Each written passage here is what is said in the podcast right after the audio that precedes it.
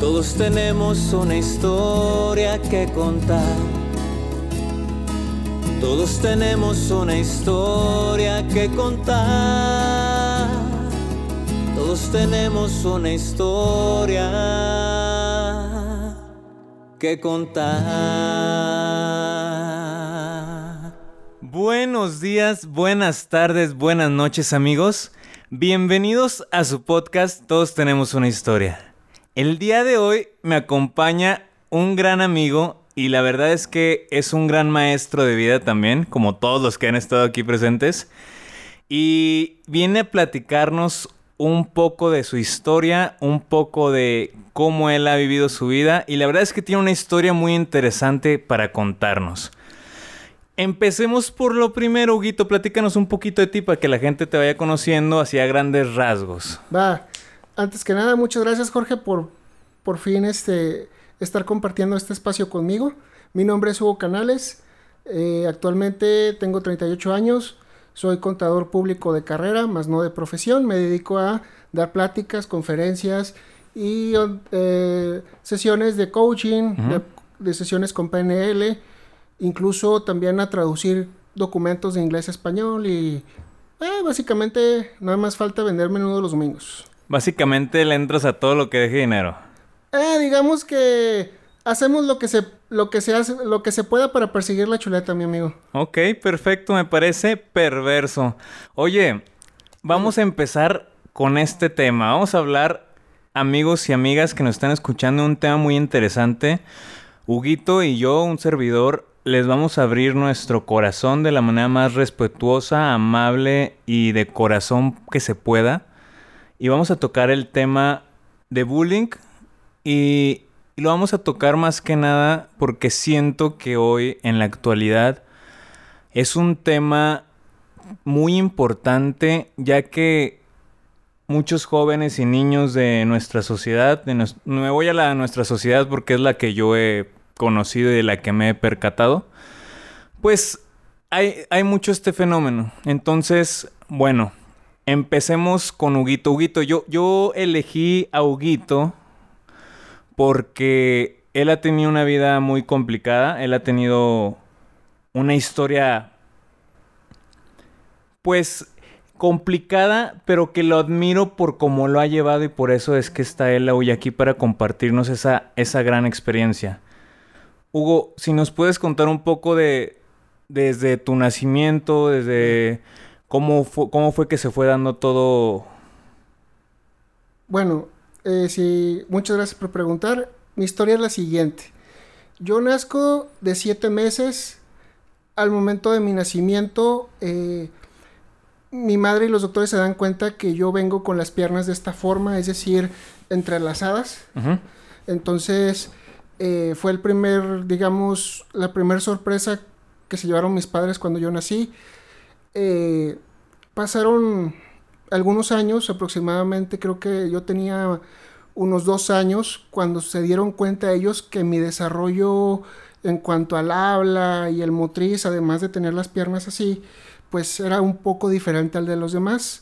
Entonces, ellos asisten con el médico, eh, en, el, en el, nací en el ISTE, más ellos van después al seguro social, y el médico les dice que, eh, entre otras muchas cosas, eh, que tengo parálisis cerebral, que también hay un alto porcentaje de riesgo que presentara epilepsia y que eh, mi, o sea, que se fueran preparando porque yo, según el pronóstico que les dio el médico, yo iba a pasar mi vida en una silla de ruedas, no iba a hablar, no iba a caminar, iba a depender este 24 horas de una persona eh, que me cuidara y además que si yo tenía la oportunidad de recibir algún tipo de educación, que iba a ser una escuela especial. Cabe mencionar que en la época en la que yo nací, que es en los 80 pues realmente la educación especial era básicamente llevar a, a, los hijos que tuvieran alguna discapacidad física o mental y dejarlos en esa escuela como si fuera una guardería. Ok. Y, por ejemplo, en esa en ese transcurso, ¿cómo fue el proceso de Huguito? Por ejemplo, ¿cómo fue primero de que el diagnóstico que te dan no era muy, pues muy positivo, como por así decirlo?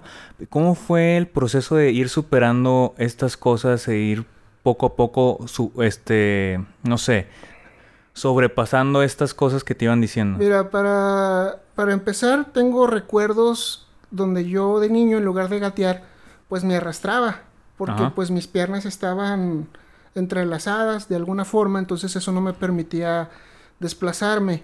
Eh, lo que me ayudó mucho para salir adelante, y Dios le tenga su santa gloria a mi abuela, porque cuando mis padres llegan con mi abuela, porque mis padres eh, recurrían mucho a la, a la mamá de mi papá, mi abuela Cena, llegaron con ellos después de, de recibir semejante noticia de este diagnóstico que prácticamente les está diciendo a mis padres que yo iba a ser un vegetal. Este, mi abuela pide que oportunidad de cargarme y mi abuela lo que, lo que les dice es, ok, yo no sé cómo, pero a este niño lo vamos a sacar adelante.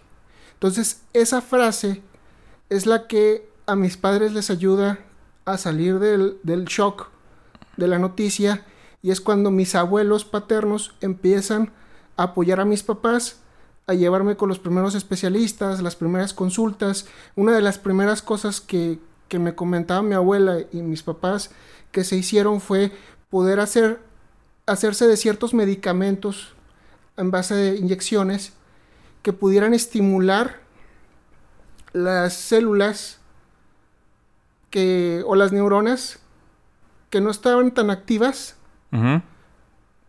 y poder activar a las que sí estaban para que se pudieran sustituir unas neuronas por otras.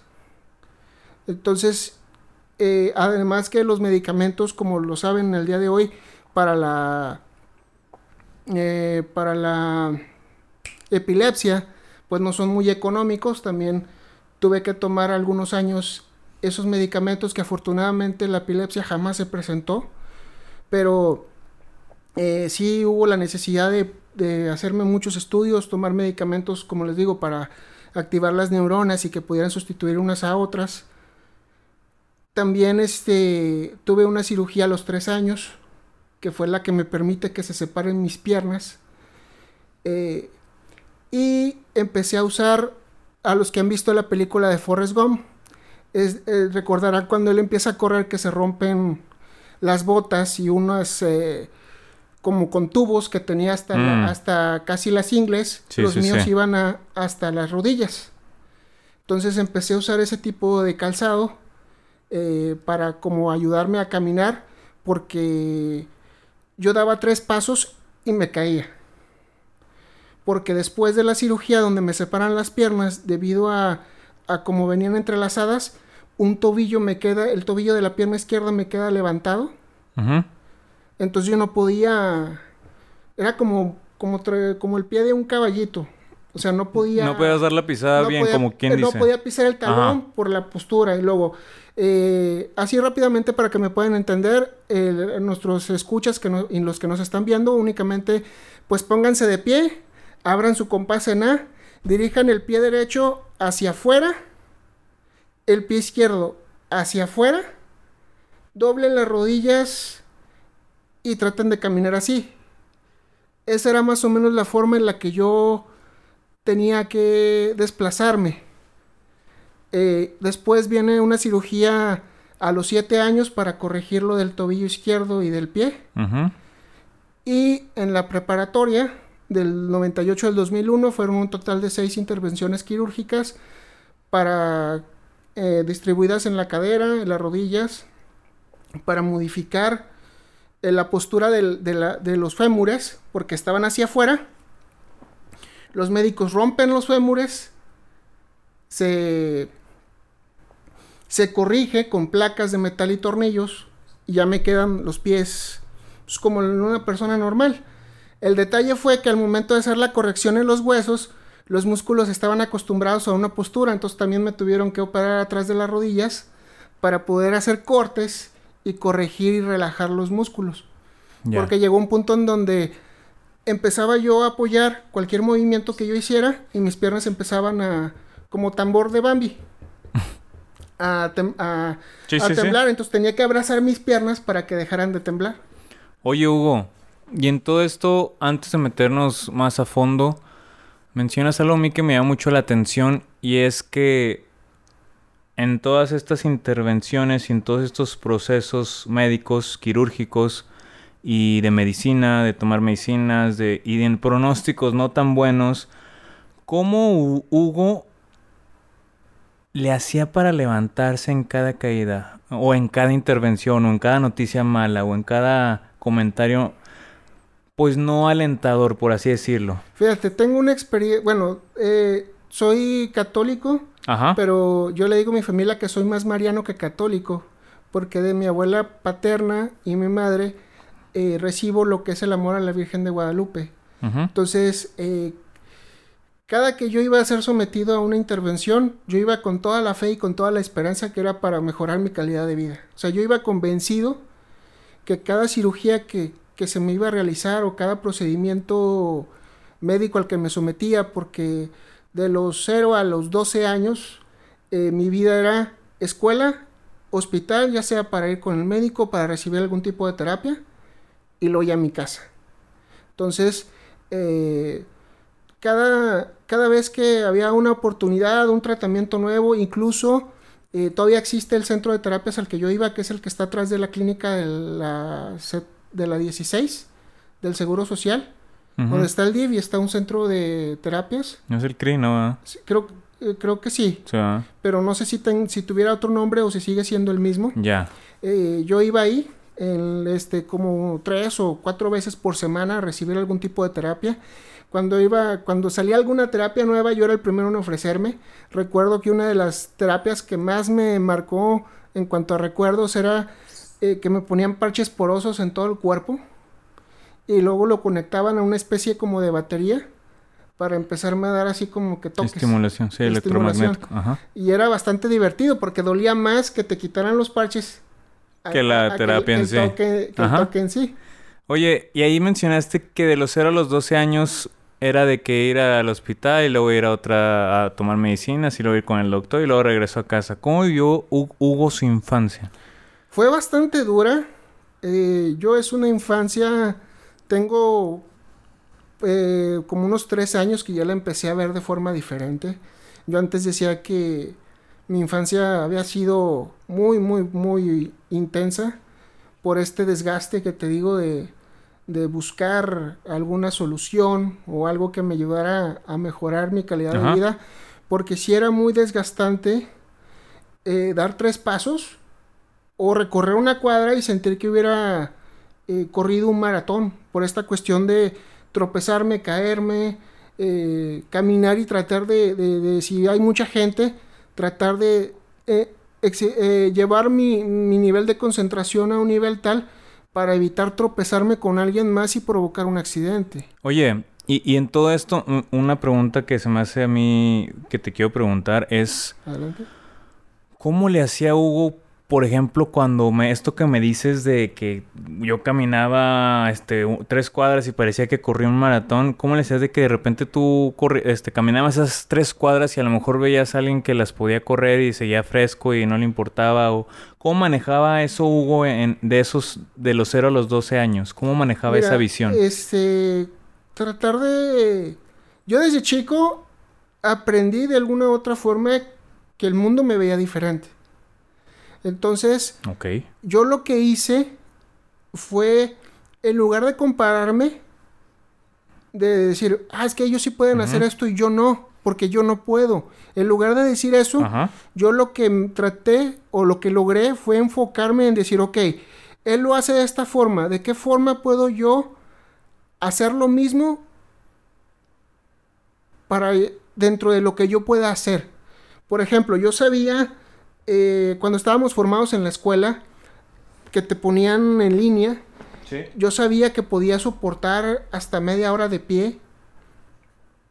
Entonces yo buscaba la forma de, de salirme y sentarme para poder descansar y luego volver a seguir.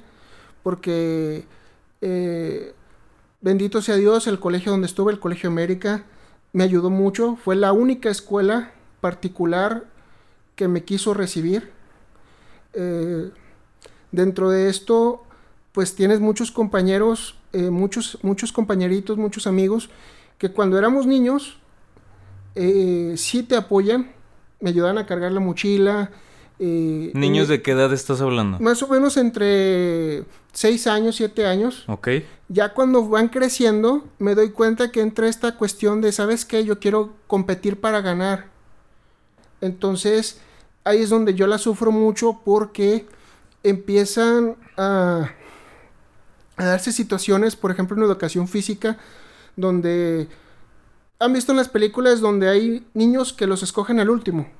Sí, sí, sí, sí. A mí no me escogían. Entonces, sí estuvo fuerte en el sentido de, dices tú, órale. O sea, ¿qué tan malo soy para que ni siquiera me escojan? O, ¿sabes qué? Si vamos a escoger a Hugo, entonces queremos un jugador extra. Sí. Porque, porque sentían desde esta competitividad que tenerme en su equipo era un hándicap en contra, o sea, una circunstancia en contra que les iba a dar mucha más ventaja a otros compañeros. Entonces, yo veía que corrían a cierta velocidad, que podían ir por el balón, entonces yo no podía jugar fútbol eh, como una persona normal porque automáticamente a mí, por esta postura de las piernas, me hacían túneles Una es- fácil. con una facilidad. Ajá. Inclusive yo dije, ok, si no puedo correr en el campo y no puedo estar en el campo, me pongo de portero. Es lo que te iba a decir, te, te iba a interrumpir ahorita con eso. Recuerdo que alguna vez me contaste en alguna charla de, de alguna vez que coincidimos, me platicabas que tú llegaste a ser portero. Sí. Y ahorita con lo que me vienes platicando, vengo hilando yo en mi mente de que, fíjate, yo, yo así lo veo. Obviamente yo estoy desde afuera y no vivo lo que tú viviste. Dije, qué chingón. El vato, lo, para lograr estar ahí, como dijiste desde un principio, ¿de qué manera puedo estar a mi manera y seguir estando con la raza? O seguir estando en donde yo quiero, Sí. más bien. Qué chingón, lo admiro ahorita que lo estoy escuchando y digo, verga, qué, chin- qué chingón que este vato encontró su manera de estar donde quiere estar. Fíjate, y una de las cosas que ahorita estoy recordando era eso, que yo me puse de portero como para decir, bueno, si para mis compañeros representa una situación donde vienen los comentarios de que es que no va a poder, es que es- me acuerdo mucho de, ahorita que, que, que lo traigo a colación, de una vez que marcan un shootout en estas canchas que, que había, que son más pequeñas que un campo...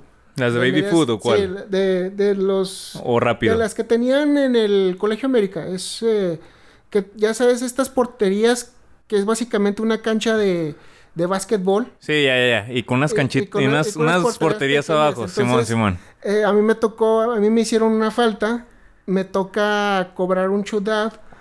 Y es que, y empieza todo, toda la raza, todos los compañeros.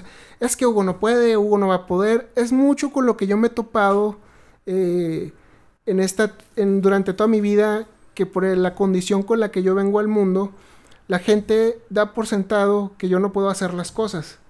Entonces empiezan los gritos de que no, profe, ¿por qué Hugo? Mejor sustituya lo que lo cobre otro porque lo va a fallar, no va a poder. Entonces Y ahí en ese momento, Hugo, ¿cómo se sentía? yo me sentí así como que, ok, pues deja, déjalo hago. O sea, dejar primero lo intento, lo saco adelante y si la fallo o la meto, pues ya entonces ya grítame, pero antes no. Pero a- al momento de que Hugo lo dicen, le- lo eligen para cobrar el penal, ¿cómo se va sintiendo Hugo al escuchar de que no puede, este la va a fallar, profe, sáquelo? Pues mira, ahí saco, ahora sí como quien dice, en- de las puras entrañas. eh, yo con la pierna derecha tengo mucha mayor fuerza que con la izquierda. Entonces me acuerdo perfecto que ese tiro fueron seis pasos y dale. Entonces... ¿Y la eh, metiste? No, da cuenta que fue al poste y es de esas veces que va al poste y luego recorre toda la línea y sale. Ajá. Entonces, ahí fue cuando ya no me dijeron nada porque se quedaron sorprendidos de que sí pude patear la pelota. Ajá. Pero eh, ahí fue de las primeras veces que tuve la oportunidad así como de, ah, mira, sí puedo. O sea, de sí pude, sí. vean que sí puedo, o sea, Vean que sí puedo. vean que sí puedo. ¿Por qué? Porque las voces o así el coro es de que no vas a poder. Sí, claro, claro. este, estás impedido, vas a batallar, esto, lo otro. Profe, Y- ¿por qué lo mete la chingada? Y fíjate, y los profes de educación física me cuidaron mucho. Siempre los exámenes que eran tipo esto de del pentatlón, donde nos echaban a hacer, a hacer maromas, algún tipo de ejercicios para evaluarnos. Yo que las maromas sí me las pude echar bien. Excepto un salto de tigre donde a mí se me olvidó. Lo primero que te dicen cuando vas a hacer un salto al tigre es, te avientas y metes la cabeza. A mí sí me olvidó. Entonces yo caí de cabeza con todo y las colchonetas, pues sí se dolió Sí. bastante. Entonces, no se lo recomiendo, por favor, si se van a echar una marometa, metan después de hacer el brinco la cabeza. Oye, me, me cuidaron mucho los profes y siempre me querían poner 10, pero mi mentalidad era, no, o sea, que no me ponga 10. Deje por lo menos intentar a ver qué tanto puedo hacer. Ajá. Y me acuerdo mucho que una de las pruebas este, que más risa les daba a mis compañeros era cuando hacían un- como un tipo salto de longitud. Te pintaban así con gis un cuadro y luego te marcaban las distancias. No, todos los demás podían brincar un metro, 70, 60 centímetros, que son casi 11 cuadritos que ponían ahí. Yo nada más podía brincar los primeros dos, tres cuadros. Y Y ahí ya. me quedaba. Entonces yo, yo siempre tuve calificaciones en educación física de 7 u 8 o hasta 6. Ajá. Habiendo tenido la oportunidad de sacar Sí, 10. sí, sí. O- oye, Hugo. Dime. Y por ejemplo, ya entrando en el tema del bullying, para la gente que nos puede estar escuchando, más que nada niños, jóvenes, adolescentes, que es donde más creo yo que se da esta situación. Creo que se da a todas edades, pero es cuando siento yo que estamos más vulnerables porque no sabe, no creo yo que no tenemos tantos recursos, habilidades y cosas como para superar o, o manejar de una mejor manera estas situaciones. ¿Cómo les podrías decir a estas personas o platicar tu proceso en cuanto al bullying que, que- que tú viviste y que ah, tú sentiste y que y cómo lo viviste, cómo lo sentiste? Y, pero ¿cómo lo viviste sin estas habilidades y sin estos procesos y sin estas cosas que has adquirido hoy en día? ¿Cómo lo viviste crudamente? ¿Cómo fue tu proceso? Mira, eh, básicamente mi primer recuerdo así de bullying viene cuando mi madre está buscando escuelas Ajá. Y caigo en una que está ahí por el centro, omito su nombre, pero mucha gente se podrá ubicarla, es una escuela que tiene una cantidad de pisos impresionantes. Entonces, este, que está en el centro, ahí por ciertas plazas que hay por allí. Entonces, este, de aquí de la laguna. mi Ya me ubiqué. Mis, mis- mis padres van y hablan con una, no sé si era prefecto, director o maestro. Mi hermana ya estaba estudiando ahí. Ajá. Entonces, mis padres lo que quisieron era, mi hermana me lleva cinco años, entonces mi hermana ya iba en cuarto cuando yo empecé primaria.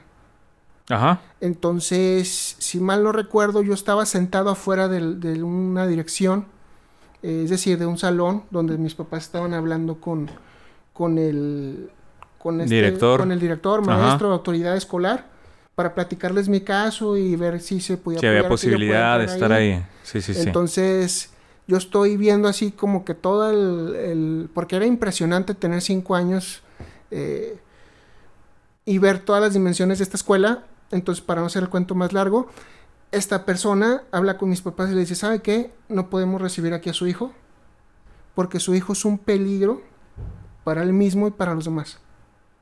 Entonces, eh, esa es la primera vez. ¿Tú escuchaste esa frase? Yo lo escuché ¿O porque... te acuerdas por lo No. com- porque te lo contaron? No, no, no. Yo estaba, haz de cuenta, mis papás estaban adentro. Ajá. Yo estaba así como que en el primer piso, este, viendo donde yo supuestamente... Sí, te veías cómo te ibas a mover y te ibas... así. Ajá. Así dije, no, pues para subir tengo que... Sí, iba- ibas planeando todo el, todo Así, el eh, kit. conociendo el área Simón. para saber qué tanto tenía yo que Sí, sí, sí. moverme y desplazarme. Y en eso yo me quedo en voy regresando después de dar así como que el primer El tour. recorrido visual. Regreso y cuando regreso me quedo así pues donde no me puedan ver que estoy cerca. para- Ajá.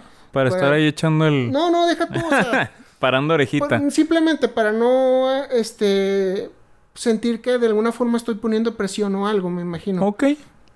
Entonces yo me quedo así sentado en una banca que tenían afuera de este saloncito, dirección. y, y estaba la puerta abierta. O sea, porque no, no tenía yo por qué estar ahí. Pero cuando estoy yo ahí, esta persona le dice, ¿saben qué? A su hijo no lo podemos recibir porque su hijo es un peligro para él mismo y para los demás. Por las dimensiones de esta escuela y las escaleras, el riesgo de que su hijo se vaya a caer y se vaya a llevar a más de uno es muy alto y el seguro que tenemos no nos va a poder cubrir. Entonces, ahí es cuando yo, yo me quedo así como que impactado, me acuerdo perfecto, eh, que se me queda muy grabado esta frase de que... De que eres un peligro para los demás. peligro para, para Para los ti y demás, para los demás. Pero se me quedó así que soy un peligro para los demás. Entonces, ok. esa Fíjate, parte es- me- ey, sí me de- afectó mucho. Desde ahí ya está algo chido, güey. Adelante. Desde ahí ya está, siento yo como que una medio creencia de ajena. Creo yo que, que no es ni siquiera tuya. Es algo que escuchaste. Así es. Bueno, vamos a ir con el proceso, güey. Lo- e- esa fue la primera vez que te enfrentaste a un cierto tipo de bullying. Sí. Todavía no fue tan fuerte, creo yo, ni directo. sí. Pero ¿cómo fue, cómo fue evolucionando este pedo? ¿Fue creciendo? ¿Fue creciendo? Sí, bastante. Ok, y luego ¿cómo fue la Mira, evolución? Ya cuando... Hay que recordar así rápidamente a la gente que bullying viene de la palabra bully, que en Estados Unidos significa abusivo o abusador. Ajá. Entonces de ahí viene esta palabra. El bullying es un tipo de agresión, ya sea física o verbal, que no es ni carrilla ni cotorreo. Ya lleva una agresión. Ya lleva una connotación personal. Sí, que es sistemática, Ajá. perdón por la palabra, pero no encuentro otra, para chingar gente. Sí, o sea, es personal. Sí, sí, sí. Ya se meten contigo de una manera personal. Entonces, cuando yo entro al Colegio América, eh, lo primero que ellos me dicen, eh, hablan con los directores, bendito sea el profesor Rodolfo Silva Rosales, me recibe, tanto él como su esposa en ese entonces, Esperancita. la, la doctora Concepción Esparza, Ajá. entonces eh, me reciben, me dicen, no, pues hablan mis papás, mi mamá yo me acuerdo que lloraba, como ustedes no tienen una idea, porque yo sufrí mucho en el kinder por esta cuestión que les digo, eh, yo era de los niños que se quedaban en un rincón comiéndose un sándwich o tomando algo mientras veía jugar a los demás. Entonces mi mamá no encontraba escuela, Sí, duró un año buscándome Ajá. una escuela. Entonces caemos en el, en América. en el Colegio América. Y ahí únicamente me hacen preguntas de ciertas cosas, las tablas de multiplicar y así. Entonces se dan cuenta que mentalmente no Estás tengo ningún problema. De hecho que estaba un poco más adelantado. Sí. Entonces ya me reciben. Cuando entro, pues obviamente todos los niños, que esto es algo con lo que yo viví y hasta los 20 años se me quitó, todos los niños, sin excepción, niños, niñas, volteaban a ver a sus papás cuando me veían pasar, cuando veían que yo me acercaba, y decían los niños, oye papá, ¿y, a este niño qué le pasó?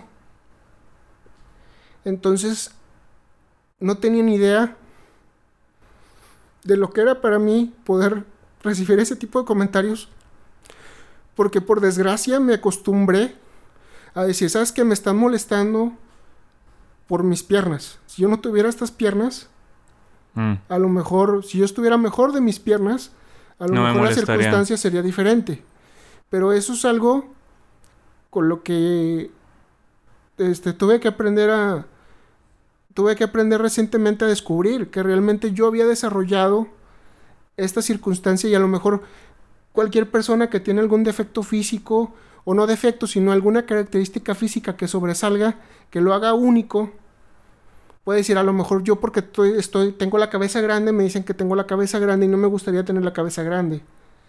Eh, yo llegué a una etapa en la infancia donde los que hayan jugado el Super Smash Brothers y relacionan el personaje de Kirby, podrán, pues yo era un Kirby.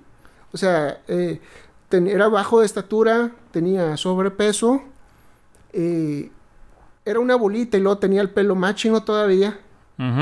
Digamos que tenía muchas características eh, que se pueden decir bulleables, que realmente el que quiere echar bullying o Te carrilla, va a hallar por dónde, va a hallar Claro, así te va a decir, totalmente. ¿sabes qué? Es que estos monos, güey, no están alineados por estatura ni por tamaño. O sea, va a encontrar alguna imperfección dentro de todo esto. Claro. Entonces, eh, yo, en ese sentido, para que se den cuenta, para mí una buena semana era que me que tuviera que yo no tuviera peleas físicas tres o cuatro días a la, semana. Para mí eso ya era una buena semana. A ver, ahí, ahí vamos a hacer una pausa. ¿Por qué había peleas físicas? Ah, porque este había mucha me echaban mucha carrilla, mucho mucha carrilla así sistemática para Personal. Sí, personal así. Yo tuve alrededor de 40 apodos en toda mi vida. Ajá. Casi de esos 40 apodos, 35 eran referentes a mis piernas. Entonces, eh, yo tuve la particularidad que una de mis cirugías fue a los 7 años. Estuve con, con, en la pierna izquierda tuve yeso hasta el muslo Ajá. y eso me impidió poder continuar un semestre en la escuela. O sea, yo pasé segundo año con seis, casi todas las materias. Ajá. Entonces decidieron los directores y mis padres eh, dejar pasar, más bien que yo volviera a cursar segundo de primaria. Entonces yo pierdo Un año. a, a mis amigos. ah, tus compas. a sí, mis amigos sí. que ya se habían acostumbrado a, Sí. a conocerme, con los que uno crece, que dice, ¿sabes qué? Pues es Hugo, vamos a apoyarlo. Vamos a así". afanar la Entonces, chingada, venga, che. Yo me voy a la generación anterior. Yo llego al segundo semestre de segundo de primaria con esta generación, que es con la que yo me gradúo de primaria y secundaria. Eh, pero llego siendo el mayor, o sea, un año más grande que todos los demás. Simón. Y luego sin, sin tener así como que un conocido para poder Ajá. llevarme bien. eh, para esto, eh, a mí siempre que alguien me conoce, me hace dos preguntas. Antes de preguntarme cómo me llamo, a mí el que me conoce de ley me hace dos preguntas. La primera es, ¿te puedo hacer una pregunta? Y la segunda es, ¿qué te pasó? Entonces, eh, yo en toda la primaria no tuve un amigo porque el que estuviera conmigo, así le iba. Entonces, los que me Sí, si a ti te chingaban, Sí. el que se juntaba contigo lo iban a chingar La iban- también. la iban a y nadie se quería arriesgar esa chinga. Exactamente. Entonces, llegó un punto donde era carrilla por hacer las tareas.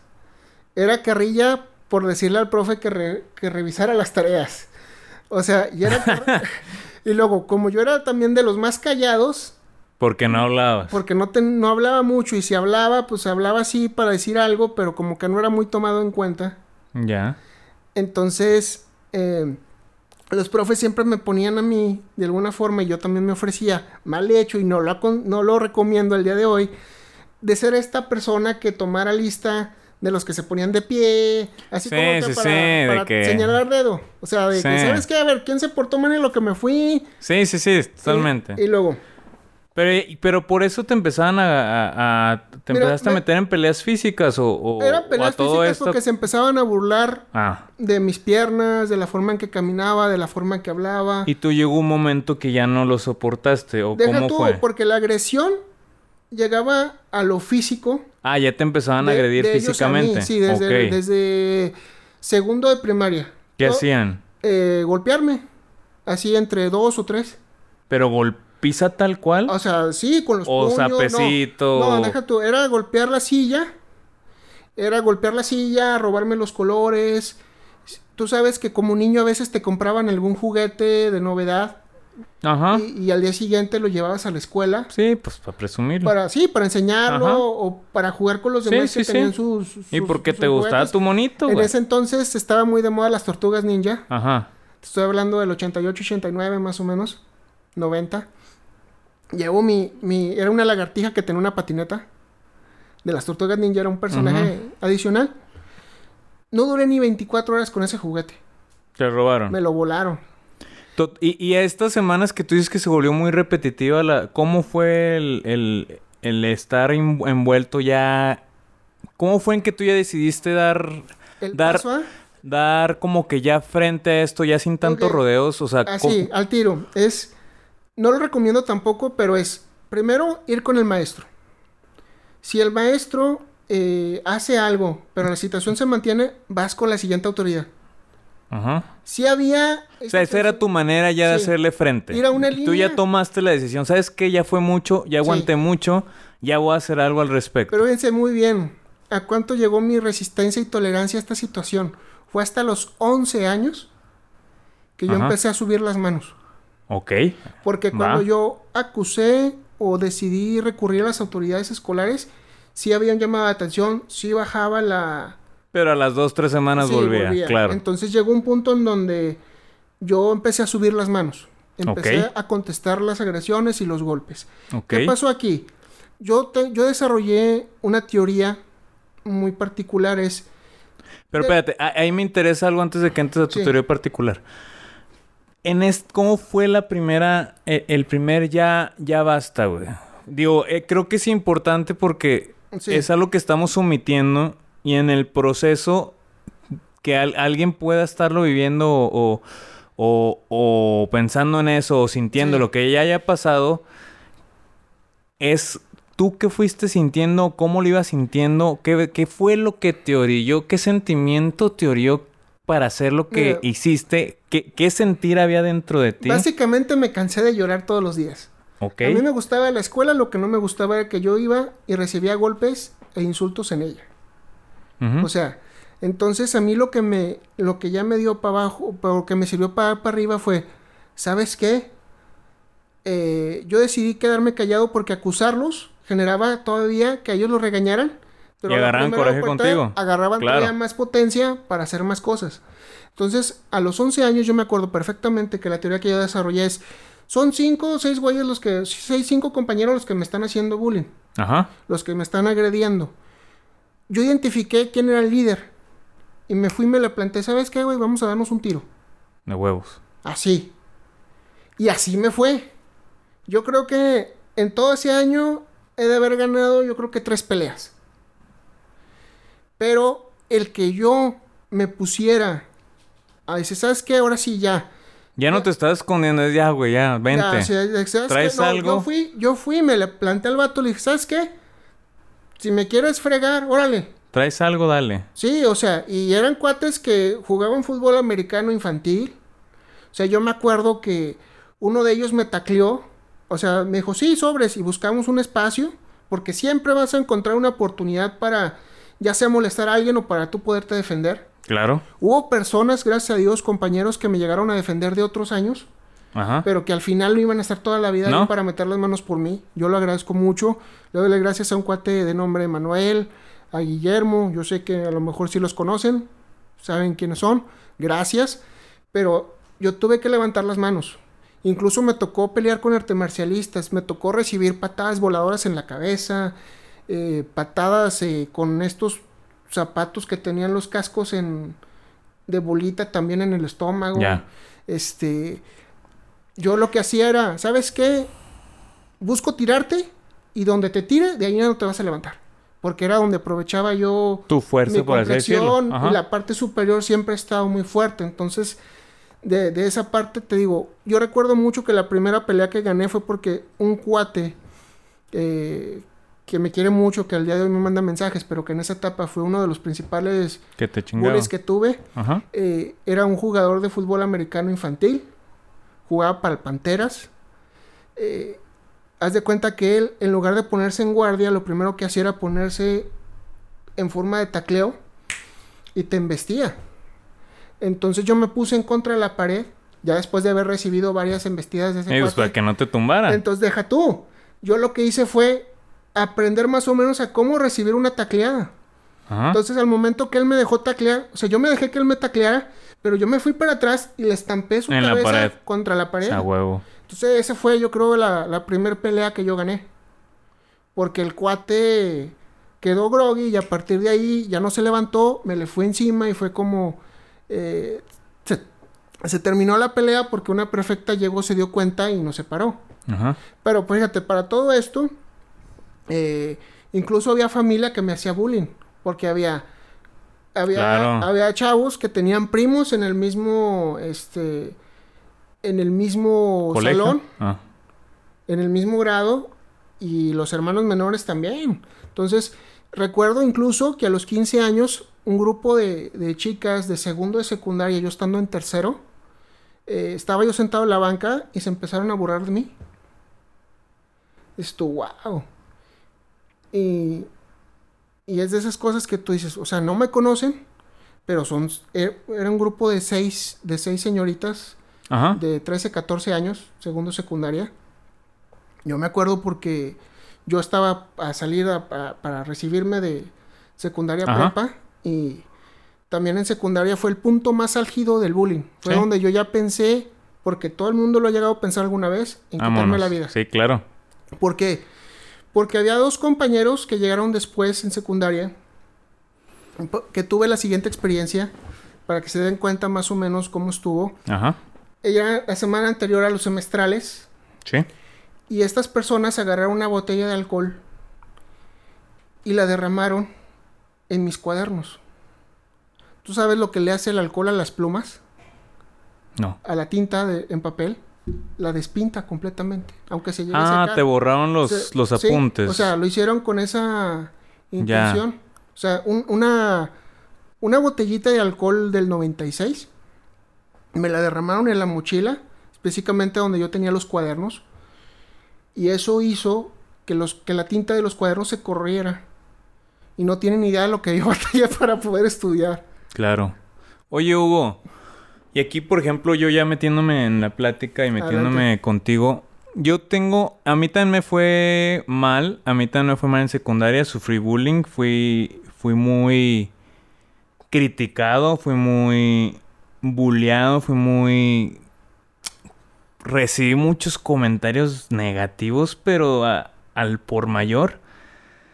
Y la verdad también fue una época donde yo la viví fue más en secundaria y era algo tan, tan fue muy fuerte también para mí.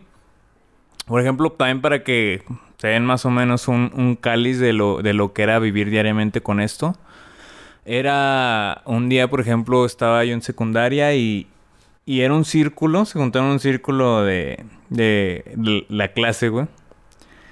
Y ¿Cómo era? Sí, estaba en círculo todos los compañeros, güey. Y cada quien ponía en una hoja su nombre. Y cada quien iba pasando la hoja alrededor, su hoja. Arrancaban una hoja, le ponían su nombre y le iban pasando al lado, güey. Cada uno le iba poniendo este comentarios chidos y todo el pedo. Y al final, güey, llega mi hoja, güey, con puro insulto, güey. Mi hoja estaba llena de comentarios negativos, güey, de pura caca, güey. Y eso te estoy hablando de que ya venían. Ya venía yo recibiendo caca desde. Uf. Para esto yo entré. Caca es casi Me- carrera para chingar. No, o sea, me, sí, me estaban tirando mierda así, pero Ah, como tú dices, sistemática. Pero, o sea, era personal, era un ataque personal. Este, ahí me criticaban mucho por mi apariencia física. Me criticaban mucho al grado de que yo me sentía la peor persona del mundo, la persona más fea del mundo. Me sentía un monstruo. Yo a las mujeres no las podía ver a los ojos, güey, porque me sentía de que no, no me veas, güey. O sea, de verdad no me veas, porque no soy, hasta decía, no soy digno de que me veas. O sea, o sea era un grado tal que, que, que dices, verga, o sea, sí fue algo muy fuerte, muy potente y, llega a este punto de vivir diariamente con eso, con eso, con esas carrillas todos los días, de que no tienes ni un amigo de los que tenías que, pensabas que eran tu amigo, de repente el, el que te chinga, como el que te chinga es popular, pues salía con el popular y también te chinga tu amigo y dices, puta, güey, pues, no eras mi amigo, güey. y vives eso constantemente todos los días, todos los días y a un punto en que es... ¿Qué pedo, güey? ¿A qué chingos vengo aquí, güey? Exacto. ¿A qué, ¿Cuál es mi función en este pedo, no? Y esto lo digo principalmente porque sé que hay muchas personas que lo están viviendo o lo vivieron. Pero ahí tengo una cuestión que yo he aprendido y que pude ver ya obviamente con el pasar de los años y con la conciencia y la reflexión. Tú mencionabas ahorita que las personas tienden a atacar algún rasgo que es diferente. Así es. Yo lo que he aprendido es que no. Lo que he aprendido es que más bien, en mi experiencia y en lo que yo he aprendido de lo que me han enseñado a mí por distintos lados, es quién me hizo creer antes que yo era que no valía. ¿Quién me hizo creer antes que no era digno de algo? ¿Quién me hizo creer antes que no era suficiente para algo? ¿Quién me hizo creer antes que no debía ser visto. No. Ahí no tienen... ¿Por qué? ¿Por qué te digo esto? Porque las personas que me tiran caca, güey. o sea, sin afán, sin afán. Esto lo voy a decir sin. Lo siguiente que voy a decir lo voy a decir sin afán de agraviar y sin contenido negativo ni nada. Simplemente es lo que es. Y porque también yo. Ahorita van a entender por qué se los digo. Las personas que me tiran caca a mí, güey. Chaparritos, güey. Prietos, güey. Gordos, güey. O sea, dices, puta, güey. O sea, me estás tirando caca por mi aspecto físico, güey. Y me tiran caca, güey. Es que ahorita digo, no mames, pues les tiraba un putazo y les tiraba un trancazo y ya valían madre. ¿Sabes cómo? O sea, Sí. la incapacidad más grande estaba en cómo yo veía el mundo, güey. No estaba realmente en mi persona ni en mi aspecto físico. Sí, podría estar raro, podría tener los brazos largos, podría tener la cabeza grande, podría tener lo- todo lo que tú quieras, güey. Pero todos están raros, güey. Todos están bien pinches curiosos esa pinche edad, güey. Pinches prietos, güey. Pinches chaparros, güey. Un güey güero, pero con la cara toda fea, güey. O sea, todos están pa' la madre, güey. ¿Por qué? Porque es la etapa del desarrollo. Porque Sí. es la etapa en que te crece más una cosa que otra, güey. Estás orejón, güey. Estás ojón, güey. Estás lo que tú quieras, güey. Incluso, A- aquí, el, aquí el Ah. pedo es porque tú te la creíste, güey. ¿Quién te hizo creer que de verdad eras eso, güey? ¿Quién te hizo creer que no valías madre, güey? ¿Quién te hizo creer? ¿Quién te hizo es, eh, ¿Quién te de- te dejó esas creencias, güey? Tanto que te hizo tanto daño, güey, como para soportar que un chaparrito te tirara caca. ahí te va. En mi caso, obviamente, es lo que yo he aprendido, es lo que yo he vivido y es lo que yo digo ahorita. A ver, eso dices. Mira, cuando yo empiezo así como que a tener nociones de que este tipo de carrilla ya no era carrilla, ya era una agresión. Era por cuestiones grupales, ya era un grupo. Sí, totalmente. Aquí el chiste, como yo platicaba anteriormente al inicio, es cuando pasan este tipo de cosas, desde muy chico, yo empecé a, a casetearme yo, de que sabes que a lo mejor si mis circunstancias hubieran sido otras, esto no me estaría pasando. ah, claro. Ese es el primer botón de oportunidad que encuentran este tipo de, de personas para ejecutar eso. Porque para que exista un bully, también tiene que existir alguien que lo permita. Ah, totalmente de acuerdo. Y en este sentido es, en esa etapa, yo lo que buscaba era pertenecer.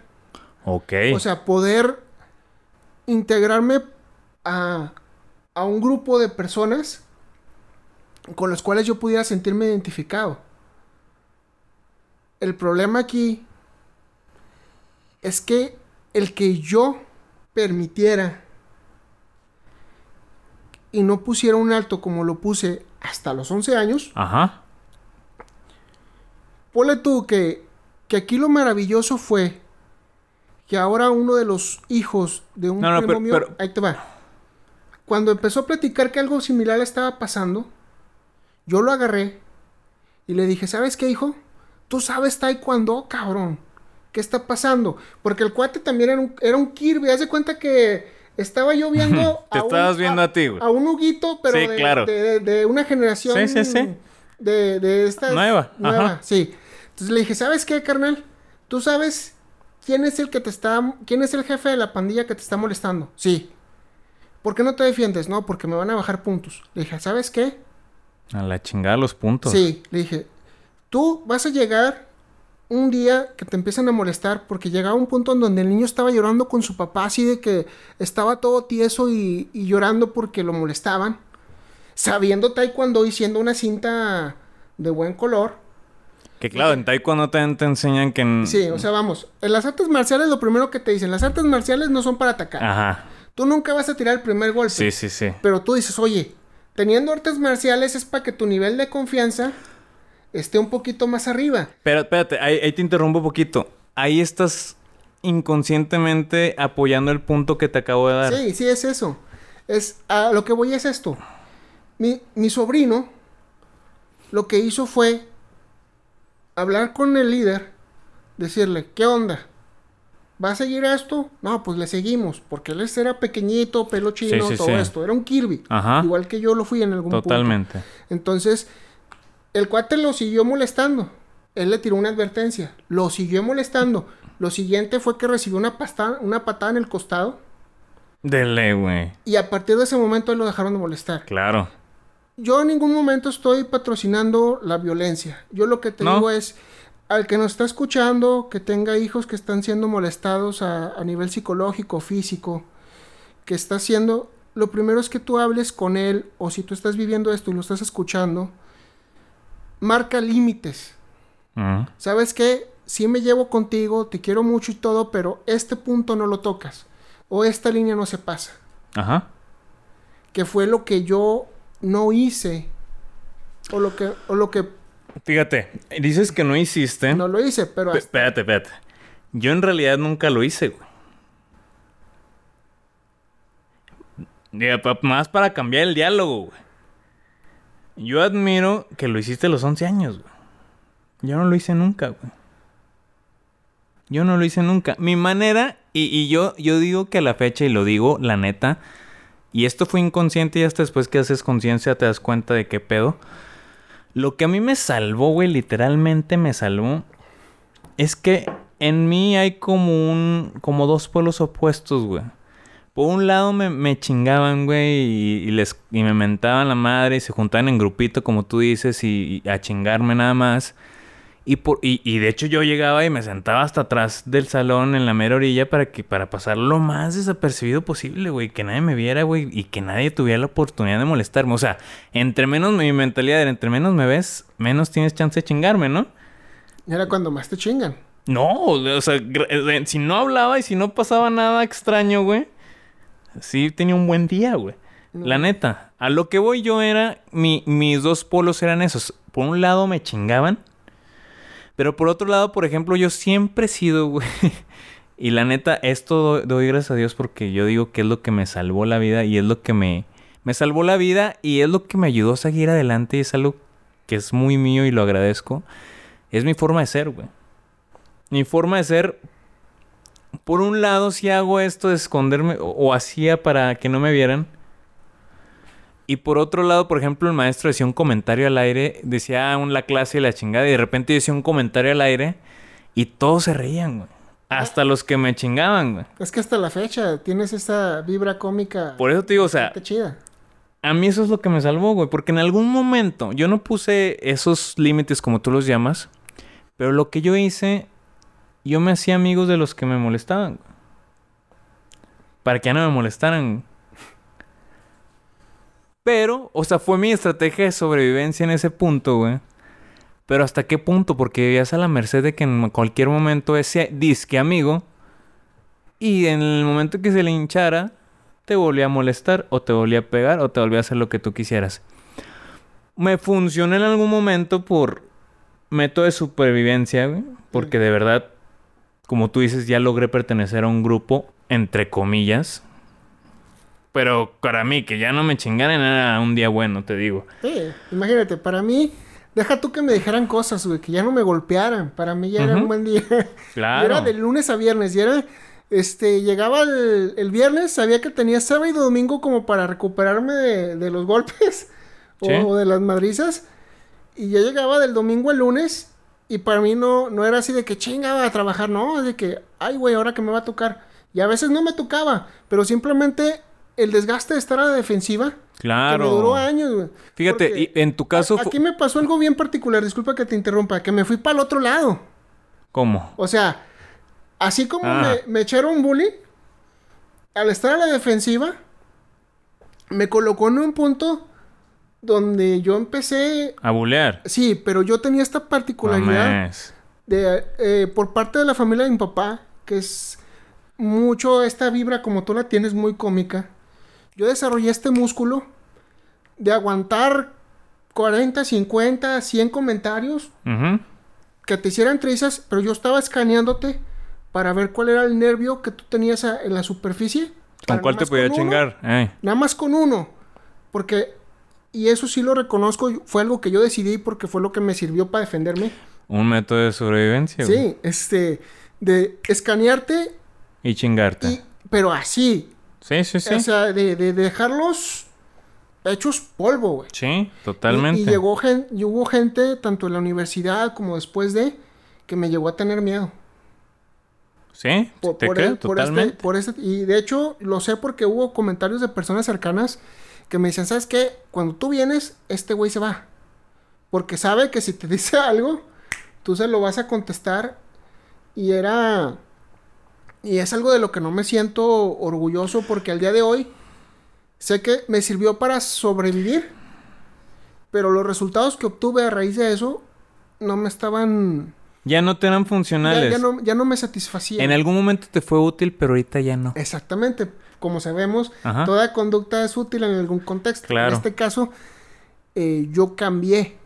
¿Sí? Sí, y lo, creo que lo primero que me sirvió fue cuando un compañero de la universidad falleció en un accidente. Yo lo dejé de ver, este, estuvimos 15 días juntos, porque en la UAL tenían esta cuestión de que te juntaban para estudiar inglés, Sí, sí, sí. que fueras de otras carreras, pero si tenías el mismo nivel de inglés, te juntaban con, Ajá. con, con los que tuvieran el mismo nivel que tú. Entonces él era de, de comercio o de administración, no me acuerdo. Yo me acuerdo que se llamaba Carlos. Entonces, él era americanista, yo también. No es mi culpa que no sepan de fútbol. Ah. Este, pero sí es parte de ¿ves? este tipo de, de cosas. No divagues. Básicamente, me despido de él un viernes. sí. Quedamos de reunirnos para ver un juego entre semana porque Sí, era doble sí. jornada. Eh, era de lunes a viernes el inglés, una hora. Llega el lunes, no lo veo, dije, ok, a lo mejor no vino. Llega eh, el jueves, como ya no lo vi, decido acercarme a su salón y preguntar por él. Me dice, no, ¿sabes qué? Es que se murió el viernes en la noche. Eh, él vivía en Durango, él venía a estudiar de lunes a viernes y viernes, sábado y domingo iba a Durango a ver a sus papás Ajá. en este traslado, una persona ebria eh, Se se, pasa un alto, a él le toca avanzar y parten dos su automóvil y al ebrio no le pasó absolutamente nada. Entonces ahí es cuando empieza a cambiar un poco mi mentalidad. Pero ¿por qué ahí? Porque el- la muerte de este chavo a mí me impacta en el sentido de, cabrón, yo lo acabo de ver el viernes, y ahorita Sí, sí, no sí. está. Sí, sí, sí, pero, Entonces- pero ¿cómo eso fue en tu mente fue de que... ¿Cómo fue? O Es que no lo relaciono yo de si era tu amigo y... Estamos Y no tiene nada que ver con tu actitud a- defensiva, a o sea- conocernos. Ajá. Estábamos embonando. Entonces, para mí fue la primera experiencia directa con la muerte. Yo había tenido parientes Sí, sí, que habían sí. fallecido, Ajá. pero parientes que eran relativamente... Es que, son que- parientes, pero que no conviven contigo. Es que sí entiendo totalmente lo de la cercanía con la muerte y Entonces todo. yo me empiezo a cuestionar si lo que estoy haciendo me va a permitirme irme en paz conmigo mismo. Ah, ok. Ya. En base, porque fue el primer impacto. O sea, yo me sí, acuerdo sí. que ese viernes eran las 2 de la tarde, nos dimos un abrazo, Nos dimos la mano, cantábamos el himno de la América, así, estrofas, y se iba. Güey, es que para una historia me dan mucho rodeo, cabrón. Discúlpame. Y él se, y él se- Me y él se pierdo, güey. Y él se fue. Entonces, el último recuerdo que tengo yo de él es un abrazo. Te veo el lunes y ya no lo vi. ok, Entonces, esa, esa reacción te hizo en tu mente decir, ¿sabes qué, güey? ¿Qué iba a ser de mi vida cuando... Más bien, cuando me muera, ¿qué pedo? O sea, ¿cómo, ¿cómo esto que estoy haciendo me va a permitir irme en paz? Ok, perfecto. Entonces, a eso quería llegar. O sea, Ajá. eh, esta cuestión es, cuando se muere él, la primera pregunta es, cabrón, si esto que estoy haciendo de mi vida, Ajá. el día que yo parta me va a permitir irme en paz conmigo mismo. Sí, claro. Oye, y ahorita que pues, estás mencionando todo esto de los cambios y, y, y retrocediendo poquito al proceso de, del bullying, Sí. es, por ejemplo, yo me acuerdo en esa época que yo sufrí o, o adolecí o como se le quieran llamar, caí como en una especie de depresión, güey, o una especie de tristeza que no sabía, o en ese momento no tenía la, el coco para darle entendimiento de por qué chingados me está sintiendo triste, güey. Aunque había una razón muy clara para tenerla, güey. sí. Pero mi mente no daba para rascarle más profundamente a qué estaba pasando. Entonces, yo vivía encerrado en mi cuarto, güey. Yo vivía encerrado en mi cuarto, güey. No salía para nada. Solamente iba a la escuela, me regresaba y estaba aquí. O sea, de verdad estaba muy triste, güey. Tanto así que me veían tan encerrado que mis papás me querían sacar. O sea, me querían sal, sal, sal, sal con tus amigos, sal. No, no. Te De- obligaban a salir. de también. verdad estaba.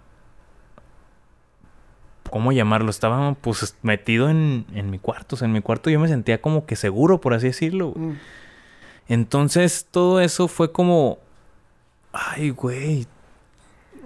Y, y el punto en el que yo empecé a cambiar este pedo. Sí. Y por eso te digo que no tiene que ver con nada el aspecto físico y que no tiene nada que ver con que seas diferente o no.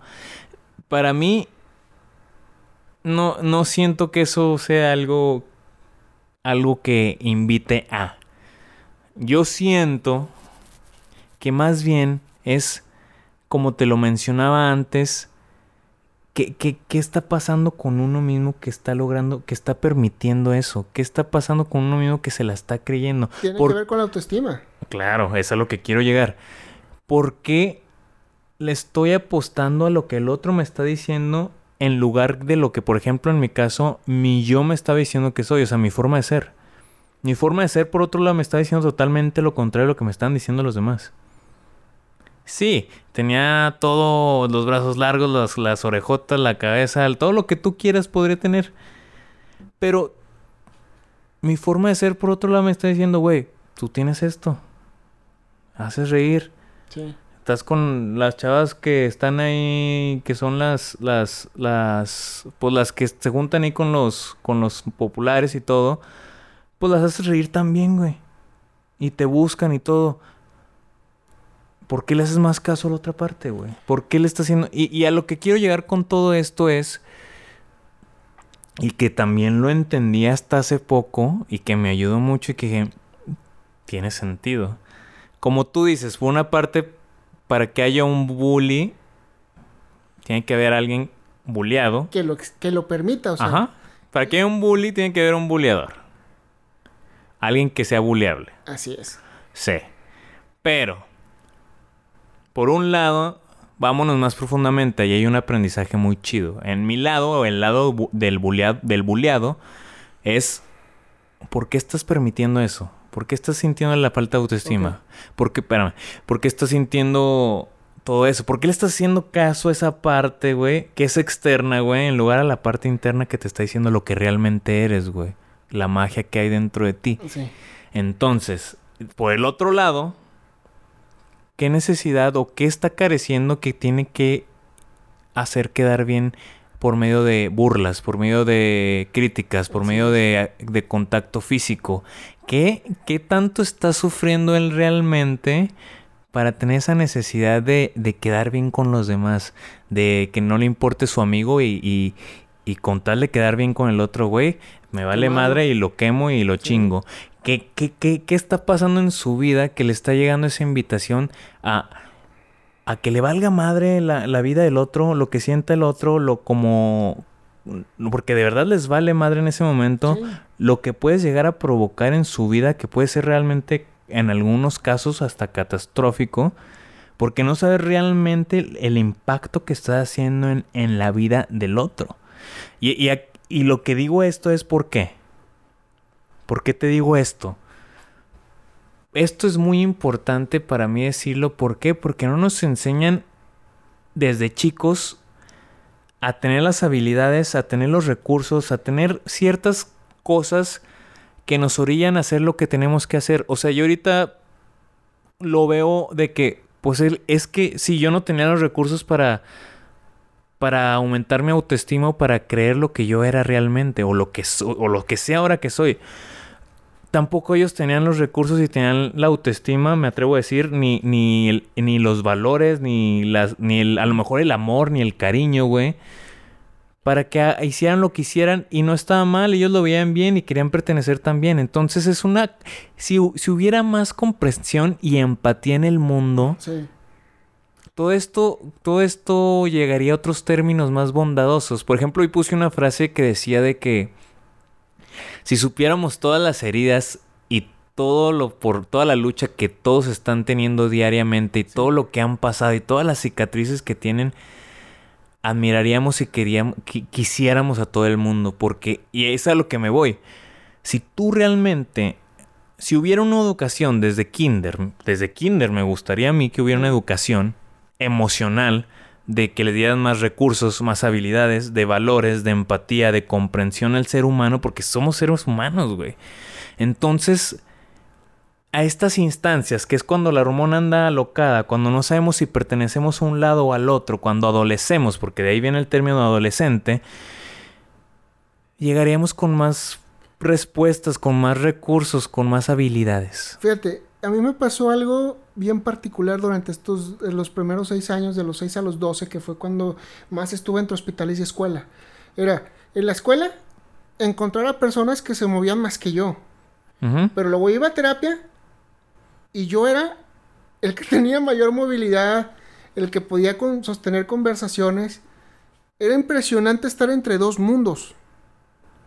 Eh, en este sentido. Sí, las polaridades. O sea, de en la mañana no, no pertenecer, pero en la, en la, en la tarde tampoco, porque era de los pocos, y eso sí ha sido una bendición enorme en mi vida, que alcanzaba ciertos niveles de recuperación y avance que permitían eh, tener cierto eh, sensación de satisfacción a comparación de otros compañeros que tuve en terapia donde había, me acuerdo perfecto de Juanjo y donde quiera que estés, que Dios te bendiga, era un chavo que tenía un nivel de, de inmovilidad por su discapacidad, que su papá ya de 60 años lo cargaba.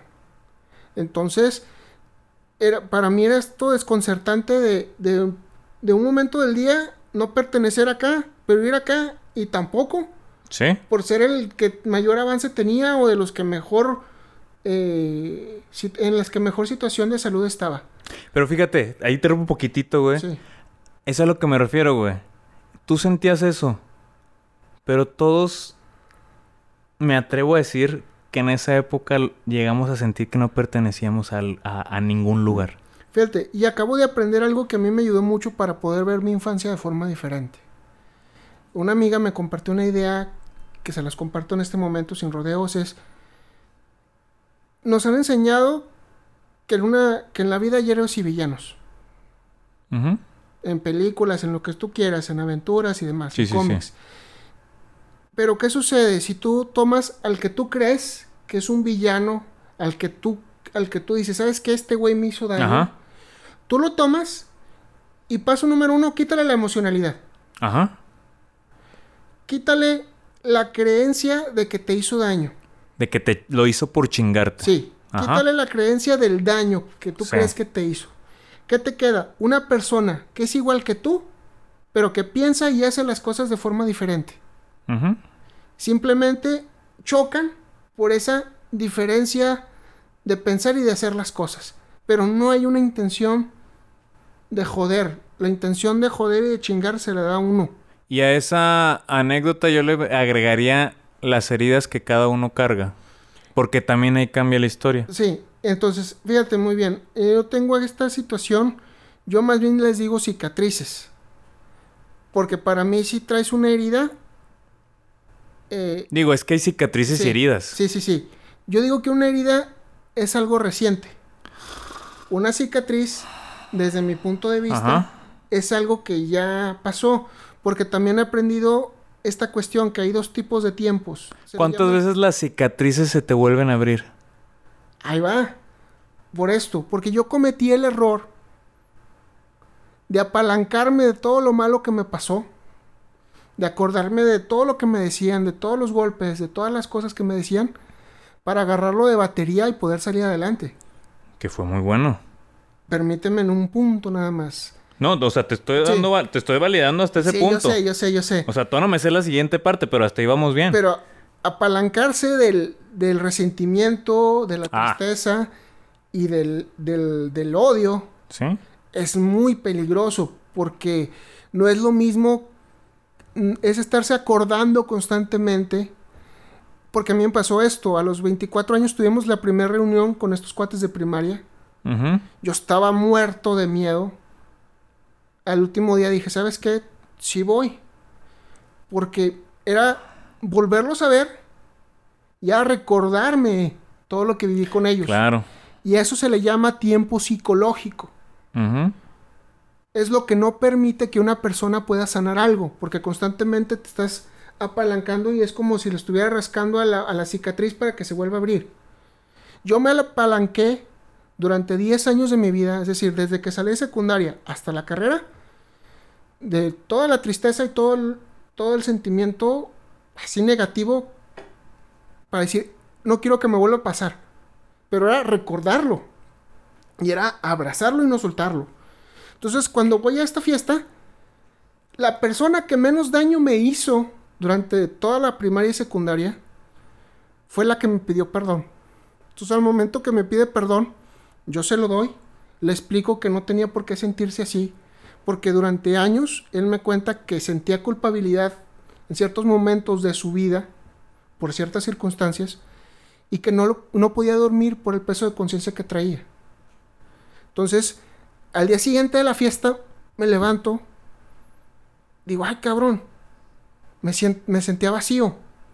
Porque gracias a que este cuate me pide a mí perdón, se disculpa, me pide perdón, habla conmigo, me separa de los demás compañeros y empezamos a hablar, se me fue el pre- el- la, la razón por apalancarme al, a la tristeza, al sufrimiento, al odio. Claro, pero si te fijas ahí, una parte de tu pasado, como tú lo dices, hubo una reconciliación y un Sí, cierre Pero aquí lo... que te permitió dejar de un lado ese sí, apalancamiento. y, a, güey. y a mí lo que me asustó fue que me sentí vacío a la vez siguiente y dije, ¿Sí? ¿Y no ahora, ¿y ahora qué? no lo podía relacionar hasta que dije, ay güey, es que este vato me pidió perdón. ¿Y ahora qué uso? Exactamente. Entonces me quedé sin, sin lo que me sostenía o me servía para levantarme. ¿Sin tu cuando- motor? Ajá. Exactamente. Entonces cuando empiezo a, a- a provocar un cambio en mi vida de forma útil, digo útil porque no es lo mismo apalancarse de la tristeza, el sufrimiento, las lágrimas y el odio, apalancarse desde el amor. El odio, la tristeza te consume por dentro. Yo Sí, sí, yo, yo, Totalmente. eso me permitió a mí ver que estar a la defensiva a mí me generaba que me estuviera quedando yo solo. ¿Sí? Porque era estar esperando que la gente y el universo me dañara. Yo, al igual que tú, después de la siguiente experiencia que fue, yo tenía a mis tíos con los que me crié mucha parte en la cerrada Liber- Li- Liberado Rivera, que está bajando el Tajito ahí por este en esa cuestión. Ellos vivían a media cuadra, caminabas tres casas y llegabas a una tienda para comprar papas o lo que fuera. Yo voy a la tienda. En contraesquina de la tienda enfrente había una cancha. Estaban unos jóvenes jugando con sus perros. En este caso eran boxers. Salgo de la tienda, después de que los saludo y se ríen, yo digo, ah, mira qué chido, se la están pasando bien.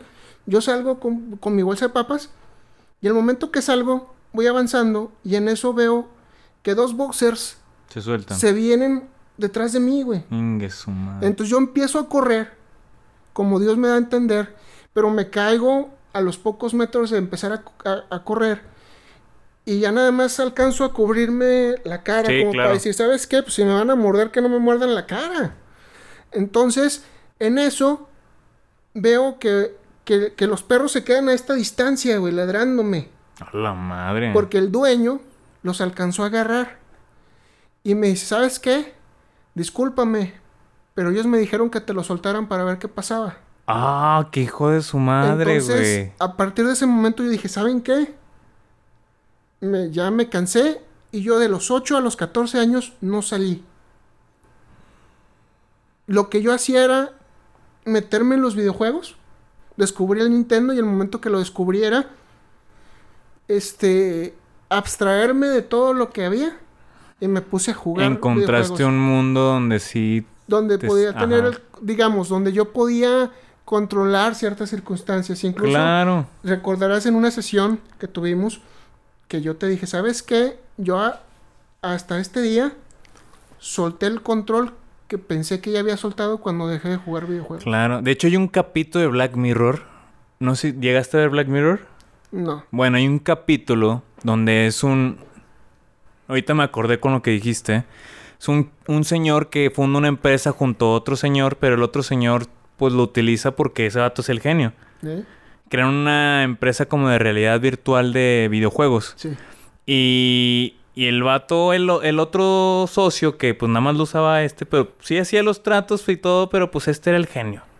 Se burlaba de él, este, le bajaba de los negocios, este, le decía una oficina toda culerilla ahí al fondo, nadie lo respetaba de los empleados, todo el mundo se burlaba de él. Este chavo creó una realidad virtual, pero real. O sea, sí era real. Mm. Donde, donde hizo los personajes de cada una de las oficinas y los metió en, ese, en esa realidad virtual. Pero de verdad ellos tenían...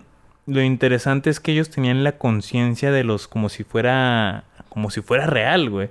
Entonces cualquier cosa que pasaba era como si sí realmente la estuvieran O sea, sintiendo. se registraba en su cerebro como algo Ajá, entonces, pues él ahí hacía y deshacía lo que él, como tú dices, tenía la oportunidad de controlar las variables. Como en una, en un cierto punto, no tuvo el valor de hacerlo como tú a lo mejor sí tuviste el valor de hacerlo. O sea, él, él no tuvo el valor de poner límites como tú en algún momento sí marcaste límite a los 11 años. Entonces, eso se me hace interesante de ese capítulo. Y, y bueno, para, para. Te iba a preguntar. Ahorita actualmente, ¿qué resquicios te quedan de ese bullying, de ese bullying, por así decirlo? O sea, porque para los que nos están escuchando, es, es importante sí decir que sí es culero el proceso que vivimos.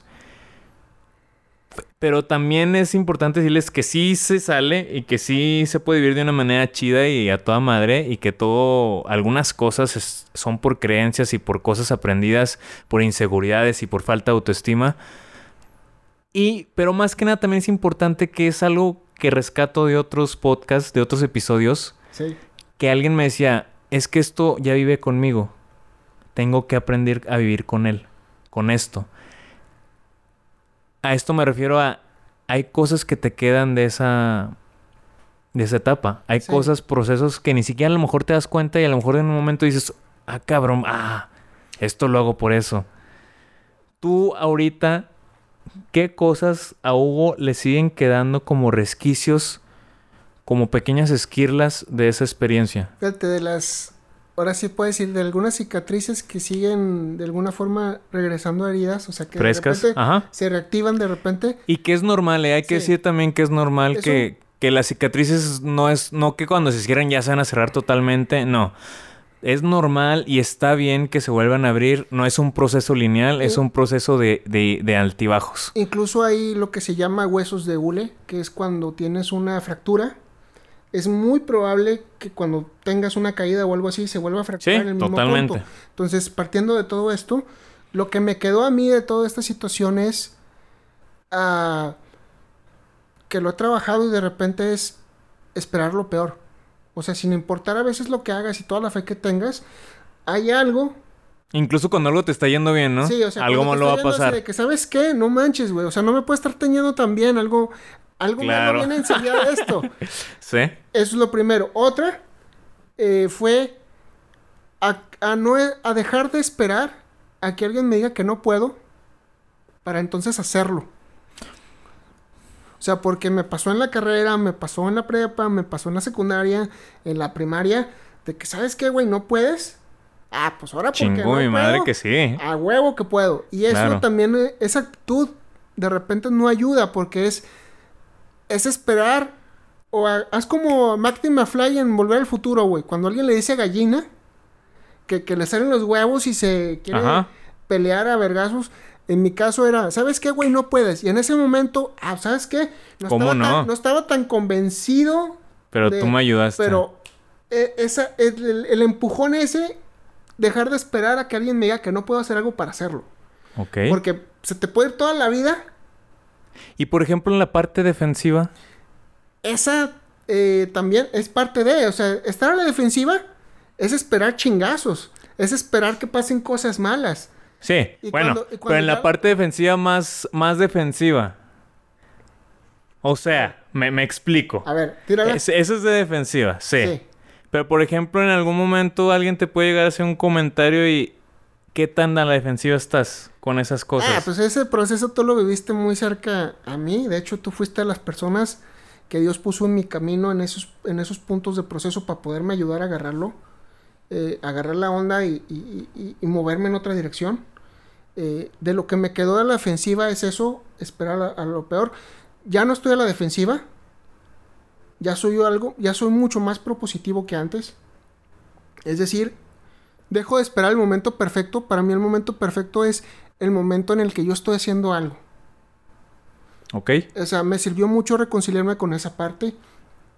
Hace unos 15 días, hace dos meses, aprendí que yo sentía culpa por la condición con la que yo nací. Pero aparte, que yo sentía culpa porque yo he tenido algún tipo de lesiones posteriores en este proceso que me llevan a la cama durante varios, varios días. Y yo sentía culpa de que mis padres se entristecieran porque yo tenía lesiones. Pero mis padres sentían culpa por, por la condición con la que yo nací y sentían culpa cuando yo me lesionaba. Porque de alguna forma se sentían responsables. Ay, ay. Entonces entramos como en un ping Sí, en un círculo, en un círculo vicioso de que culpa. no deja nada sano. O sea, y eso lo aprendí hace dos meses. De que es algo común con las personas que tienen algún tipo de lesión física o alguna discapacidad a nivel mental, dependiendo del grado de conciencia. Ajá. Este, porque también tuve la oportunidad de recibir un premio eh, por parte de una sociedad de integración a la vida laboral por personas con discapacidad. Ajá. Eh, que cuando me lo ofrecieron, eh, me quedé así en shock, lloré como tres días porque yo estaba entre esta cuestión de dos mundos de... En la sí soy, polaridad. pero no soy. La polaridad. Sí, de sí soy pero no soy. Ajá. Eh, y cuando asisto, porque tuve la oportunidad de trabajar con algunas escuelas, y estas escuelas son las que dicen, ¿sabes qué? Trabajé con este cuate. Ah, ok. Invítalo para que reciba su, su, ¿Su reconocimiento. Ujú. Entonces voy, y había como 80 personas. Pero había 80 personas, porque de esas 80 personas, como 30 o 35 llevaban un acompañante para poderse desplazar, para poderse mover. Claro. Eh, yo llegué con bastón. Cuando yo llego, me quedo así completamente absorto y en shock por lo que estoy viendo. O sea, yo era de las pocas personas con discapacidad que podían desplazarse por su cuenta. Entonces, yo llego a mi casa y le digo, mamá, ¿sabes qué? Yo estoy en el cielo. Estoy bendecido. Claro, yo, güey. yo llegué a los 15 años agarrar un adorno estos de Cristo que están colgados así y ponerlo de cabeza y ponerme a reclamarle, sabes que yo te pongo así porque tú me debes mucho. En esta cuestión en la que yo me apalanqué en la tristeza, en el llanto, en el coraje. Y ese día dije, mamá, ¿sabes qué? Estoy bendito, estoy bendecido. Yo entendí que estoy así como que en el límite superior. Es decir, estoy por encima de la media, tanto de unos como de otros. O sea, dije, ay, güey, sí está fuerte, porque una de las cosas que he aprendido es un- unos padres con un hijo con discapacidad física o mental quieren dos cosas en la vida. La número uno es que su hijo logre cierto desarrollo que le permita llegar a la independencia. Y si no, y si no se logra por el grado de discapacidad que tenga, con que entrenar a una persona que lo pueda cuidar cuando ellos no estén. Ajá. Entonces al momento que yo veo eso, me cambia la vida y me doy cuenta de todo el amor que me ha rodeado, porque yo he tenido la suerte de que cuando yo he necesitado un vaso de agua, alguien me dice, ¿sabes qué? ¿Quieres una botella?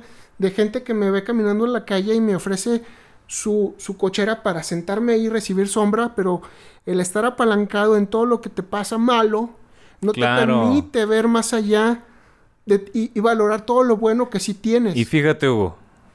Yo siempre le he dicho a Hugo, desde lo que lo conocí y tuve la oportunidad de conocerlo más a fondo, siempre te lo he dicho, es, una persona que admiro muchísimo, que me es de gran inspiración, que me alienta a seguir buscando mis metas y a seguir alcanzándolas y, y que me da la inspiración de poder alcanzarlas también. Porque yo siempre te lo he dicho, yo tengo... Y, y como se oiga, siempre te lo he dicho así. Yo a ti no te veo como discapacitado, güey. Las veces que te he llegado a ver así es porque en lo mental estás trabado. La vez que te he llegado a ver así, que te lo juro, nunca te he visto de esa manera. Y no es. Y, no te lo digo en el mal sentido, güey, sino de verdad te lo digo que nunca te lo he visto así. Porque siempre te lo he visto, con fortaleza, con definición, con, con inteligencia. Entonces, para mí nunca te he visto de esa manera. Sí ha habido ocasiones en que te veo de que, güey, es que tu trabación no está en el, en el bastón, güey. Tu trabación está más acá en la mente. Sí, no hay peor discapacidad que el miedo, porque no te permite hacer nada.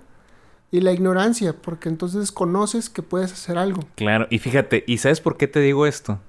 Porque en ese momento, y te doy gracias enormemente, güey. Porque en ese momento en que yo puedo ver eso de ti, me doy cuenta que yo también tengo algo que me impide.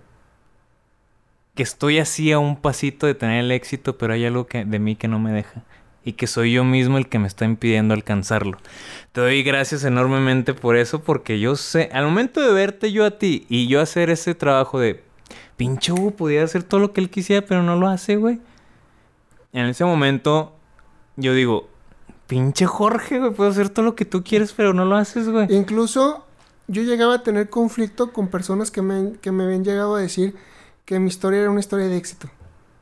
¿Sí? O sea, pero fíjate bien. O sea, y, te lo acabo de decir yo, güey. Sí, sí, sí. Y fíjate, pero yo tenía este conflicto, tiene poco claro. que, lo, que, lo, alcancé a ver y que lo alcancé a resolver. Porque una amiga que me llegó a invitar a, la coca a dar una plática me dice, es que tú eres una historia de éxito. Y también cuando me dan el, premio por haber trabajado con la escuela, ¿sabes qué? Pues, tú eres un éxito. Y ya cuando veo todo esto, y que volteó para atrás, como dice Steve Jobs, los puntos son hacia adelante. O sea, volteas para atrás y valoras. Si alguien está escuchando esto, le digo, deja de competir con los demás. Porque la competencia genera envidia, es incapacidad de ver hacia adentro. Valora lo que eres, valora lo que tienes, porque solamente así vas a poder lograr más. Así es. Porque el universo ayuda a quienes ayudan. Pero la llave de todo esto es la gratitud. Yo estoy agradecido por todas las personas que me han ayudado, por todas las personas, porque existe esta falsa creencia de que hay que permitir que los, que los, que los jóvenes y los niños vivan bullying, que porque forma el carácter. Y no. Pero ¿quién te lo dice? Por ejemplo, yo he escuchado señores que lo dicen, no, es que a mí me pegaban de chiquito y resulté muy bien. Y son, son señores que vienen frustrados con su vida, que están súper enojados con... pues, pues, pues no, señor. acabo de escuchar el podcast de Rogelio Ramos con el perro Guarumo. Ajá. Está en internet, es el capítulo más reciente donde ellos dicen, ¿sabes qué? Dejan que... Te están diciendo que el bullying sirve y el bullying es útil para formar carácter. Y no es cierto. Porque la agresión, ningún ser humano en esta tierra tiene por qué ser agredido. Ni por cómo piensa, ni por cómo viste, ni por nada. O sea. ni por su sexualidad, ni por, su religión. Ni por las decisiones que tome. O sea, no. Twitter está lleno de haters. No, todas las redes sociales, no mames. lo veo, lo vi y lo viví contigo. Fíjate, yo veo mis amigos, Teniendo tu perfil como músico, como artista, compositor, Ajá. una canción chingona. Ajá. Este, que tú pusiste y uno de los comentarios, no, güey, es que ya deberías de tener tu propio trabajo. O sea, con todo respeto, toda la gente que alguna vez te ha dicho que no puedes es porque a ellos les dijeron que no podían y la diferencia contigo y con ellos es que ellos sí los sí se lo creyeron y decidieron dejar hacer lo que les gustaba. Yo al día de hoy estoy recuperando esas partes que me gustan de mí. Claro. Que permití. Que se apagara en algún momento. Pero fíjate muy bien. Para tener problemas de autoestima, primero tiene que haber una idea repetitiva. El diálogo que mencionabas. el diálogo interno. Ajá. Que es, es cómo te hablas a ti mismo. Ya sea que lo tomes de alguien más, como en su momento yo teniendo cinco años, ¿sabes qué, güey? Soy un peligro para, los, demás. ¿Qué hace eso? Pues Desde, lo- Desde ahí te empiezas a... sí, lo conviertes como- en tuyo, lo adoptas. Como es arriba, es, Es abajo. abajo. Como es la mente, es el cuerpo. ¿Y la raíz? Y como es adentro, es afuera. Ajá. Entonces, ¿qué quiere decir? Si yo vivía a la defensiva, pues obviamente el universo, Dios me iba a entregar pura gente que me atacara. Claro. Entonces, Totalmente. Oye, Huguito, y ya para Para, concluir... para esto, lo único que digo es, cuida cómo te hablas a ti mismo, porque hasta las plantas hay que hablarles bonito para que salgan sí, bien. sí, sí, sí. Oye, Hugo, ya para concluir, Sí. ¿qué le podrías decir a estas personas, a estos niños, a estos adolescentes o a cualquiera que esté sufriendo o que esté pasando por alguna de estas etapas que hemos platicado anteriormente? ¿Qué le podrías decir como consejo, como a- a- aviso, como algo que le pudieras decir tú de ti que a ti te haya ayudado o algo que tú quisieras compartir con estas personas que les pueda ayudar en su camino? Primero, tener que diferenciar entre el cotorreo, la carrilla y el bullying. Ok. No por más que quieras a una persona, le permitas que te agreda en ninguna forma. Porque a veces las personas que más quieres son las personas que más te lastiman. Fíjate, eso incluye familiares, papás. amigos, novias, este... Mis peores buleadores, lo que tienen en común es que venían de, de familias que eran un desmadre. Literal, o sea, Sí. a, a muy a corta edad, separaciones, divorcios, agresiones. Entonces es, si tú te topas con alguien que te está agrediendo y ya identificaste que no es ni cotorreo ni carrilla y que ya es bullying, Que es personal. que ya es un ataque Ajá. personal y sistemático, Ujú. Marca un límite. Es decir, ¿sabes qué? Me llevo contigo y esta es mi línea. De aquí no paso. Si eso no funciona, vas con una autoridad superior a ti. Tus padres, tus amigos, yo le agradezco mucho a un amigo que tuve en secundaria que fue al que yo le platiqué que yo me quería ir de este mundo por esta circunstancia y únicamente le dije, ¿y tú sabes por qué?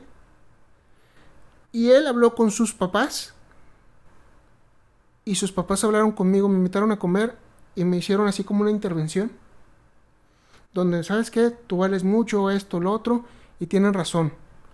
Estamos, como decía Jorge, nuestra educación se basa, así rápidamente, en la, educa- en la revolución industrial, en la producción en serie, donde hay que reducir los errores, donde hay que fijarte en lo que hiciste mal para que entonces la producción sea la mayor cantidad posible.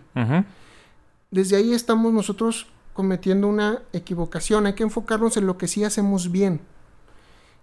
Y si tú me estás escuchando y de alguna circunstancia te han hecho sentir que no vale la pena, que no eres suficiente, tú eres más grande que cualquier resultado que obtengas.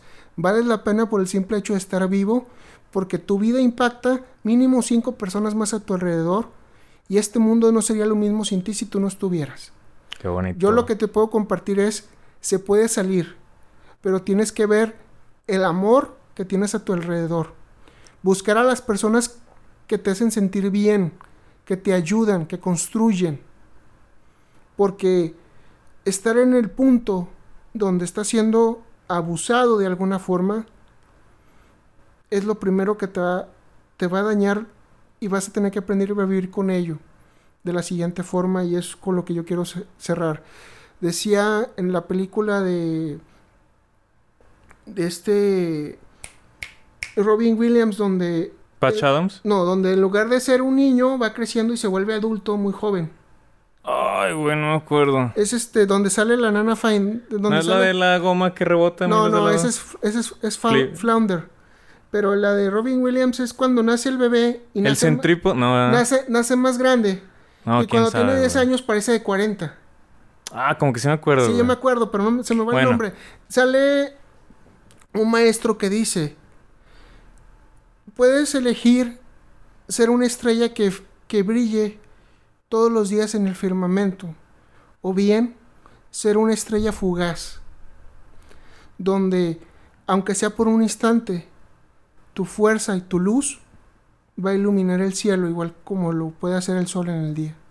Tú eres el sol para alguien, Date la oportunidad de salir adelante, recurre a tus padres, recurre a las autoridades, pero sobre todo marca límites, porque si eso se está dando es porque tú lo estás permitiendo.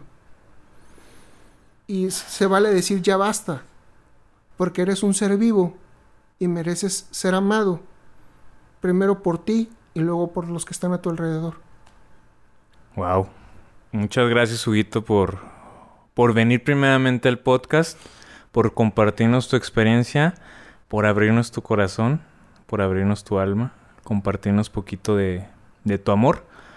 Yo, a los que me están escuchando también para concluir, les quisiera decir que si se encuentran en esa etapa, en ese proceso, en esa instancia, en el que se sienten que no pertenecen, en el que se sienten que todo lo que hacen a lo mejor lo hacen mal, que todo lo que hacen a lo mejor tiene un impacto negativo, que todo lo que hacen pues no tiene el resultado que ustedes esperarían o les gustaría. Como dice Huguito, es que a lo mejor estamos buscando en los lugares equivocados. Es que a lo mejor no es por ahí. Esto ya me estoy bien. Esto, este mensaje ya es más general, no tanto en, en un ambiente escolar, sino en la vida. Porque en la vida también hay momentos en el que te sientes que no perteneces, que no es tu lugar, que no te sientes querido, valorado por, por nadie. Y como dice Huguito, es, quiere decir que estamos enfocando nuestra vida, digo, nuestra, nuestra vista hacia otro lado. Porque si enfocamos la vista y le la ajustamos poquito, podemos ver que tenemos mucho amor. Que si volteamos poquito a un lado, nos podemos dar cuenta que o tenemos a nuestra mamá, o tenemos a nuestro papá, o tenemos a nuestros hermanos, tenemos amigos queridos, tenemos miles de personas que nos entregan su amor diariamente. Entonces, yo les recomendaría tratar de enfocar nuestra vista como ejercicio. Diariamente, presta atención conscientemente a las cosas buenas que te están pasando. Desde un atardecer, desde amanecer, desde ver a tu mamá sonreír, desde ver a tu perrito jugar contigo. Cosas tan sencillas que nos alegran la vida y que están ahí para alentarnos a seguir viviendo día con día y a echarle ganas. Nos, nos, eso, en eh, la sonrisa de tu mamá simplemente te ayuda. Puta, güey. Qué chingón que siga viva. Cuando te bendicen de que te vaya bien, no tienes la idea Exacto, son unas palabras de amor.